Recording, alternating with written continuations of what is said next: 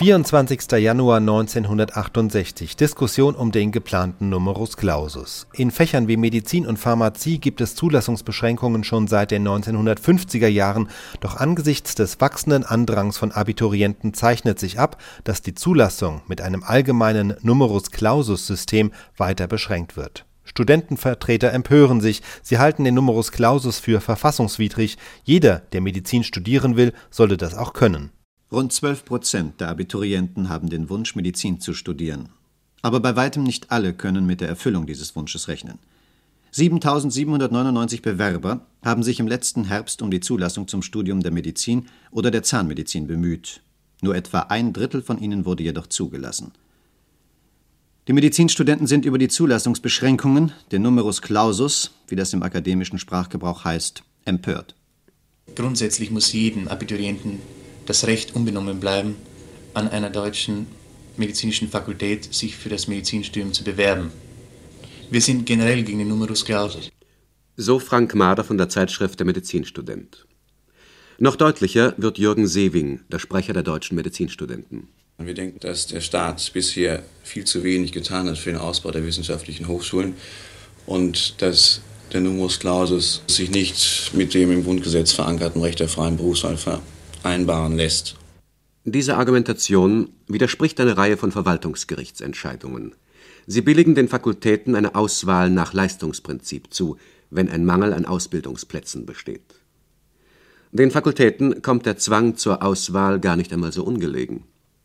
Das Abitur ist ja ein goldenes Kalb in Deutschland. Und äh, wir haben an dieser einen einzigen Stelle das Paradox, dass die Quittung für eine abgeschlossene Ausbildungsphase gleichzeitig die Eintrittskarte sein soll für die nächste. Das gibt es nur in, Deu in Deutschland bei dem Wechsel von der Oberschule zur Universität. Sonst aber nirgends. Es ist absolut selbstverständlich, dass eine Ingenieurschule nachsieht, ob ihre Leute geeignet sind, dass die ähm, technischen äh, Fakultäten auf den technischen Hochschulen nachsehen. Es ist selbstverständlich, dass ein, eine ähm, Schlosserwerkstatt nachsieht, ob die Lehrlinge geeignet sind und nur die Universitäten sollen es nicht tun. Das empfinde ich persönlich als paradox. Dies ist die Meinung von Professor von Kügelgen. Geschieht aber die Auswahl der Bewerber wirklich nach dem Prinzip der besten Eignung? An 22 Universitäten oder medizinischen Hochschulen können Studenten heute mit dem Studium der Medizin beginnen. 18 verschiedene Verfahren regeln ihre Auswahl. Lediglich in Baden-Württemberg sind die Zulassungsbedingungen einander angeglichen worden.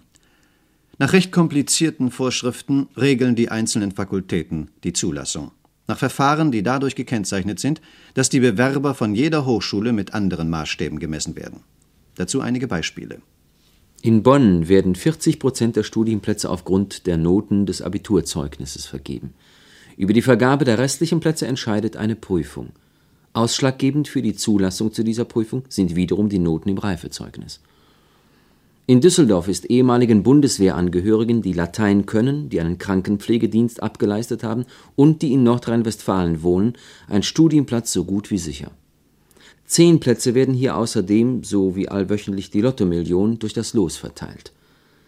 In Erlangen wirft die Auswahlkommission ein besonders kritisches Augenmerk auf die Bewerber, die während ihrer Schulzeit vom Turnen befreit waren – Wer in Erlangen Medizin studieren will, muss außerdem einen handschriftlichen und einen maschinengeschriebenen Lebenslauf vorlegen. Während aber der Erlanger Doppellebenslauf möglichst kurz gefasst sein soll, bittet die Kieler Universität um einen ausführlichen Lebensbericht. Hier wird auch besonderer Wert auf die außerschulischen Tätigkeiten und Leistungen gelegt. So kann zum Beispiel musische Begabung zum Eintritt in das Reich der weißen Kittel verhelfen. Etwa 2500 Studenten ist es im letzten Herbst gelungen, die Klippen der Zulassung zu überwinden. Ihre Zahl ist immer noch zu groß, um einen optimalen Studienerfolg zu gewährleisten, denn vor allem in den theoretischen Grundlagenfächern fehlt es an Ausbildern und Ausbildungsplätzen